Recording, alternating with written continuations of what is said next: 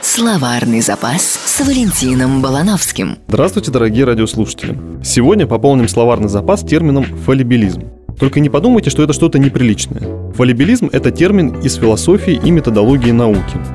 Под ним скрывается точка зрения, согласно которой всякое знание погрешимо. Просто оно отражает уровень развития науки и техники той эпохи, в которую появилось. Поэтому все наши теории и гипотезы по мере развития инструментов измерения и открытия новых фактов необходимо обновлять, развивать, дополнять.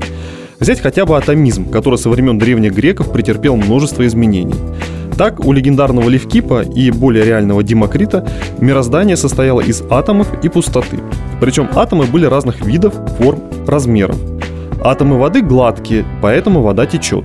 А у огня атомы с острыми краями, поэтому огонь кусается. Общее у них только то, что они были неделимы. С развитием науки представление об атомах изменилось.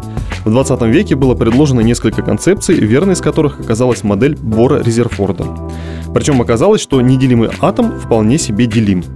А потом оказалось, что помимо входящих в состав атома нейтронов, протонов, электронов, есть еще много разных элементарных частиц. И совсем не факт, что элементарные частицы – это предел деления материи.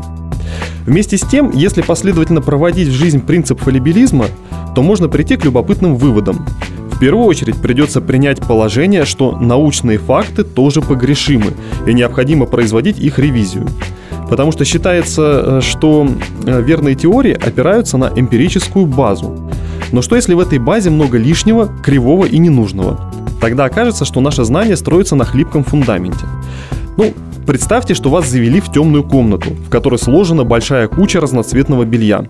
Вас попросили из этой кучи выбрать только зеленые носки. Вы справились с задачей. Затем в комнате включили яркий свет. И оказалось, что в вашей куче зеленых носков полно красных, желтых и белых носков.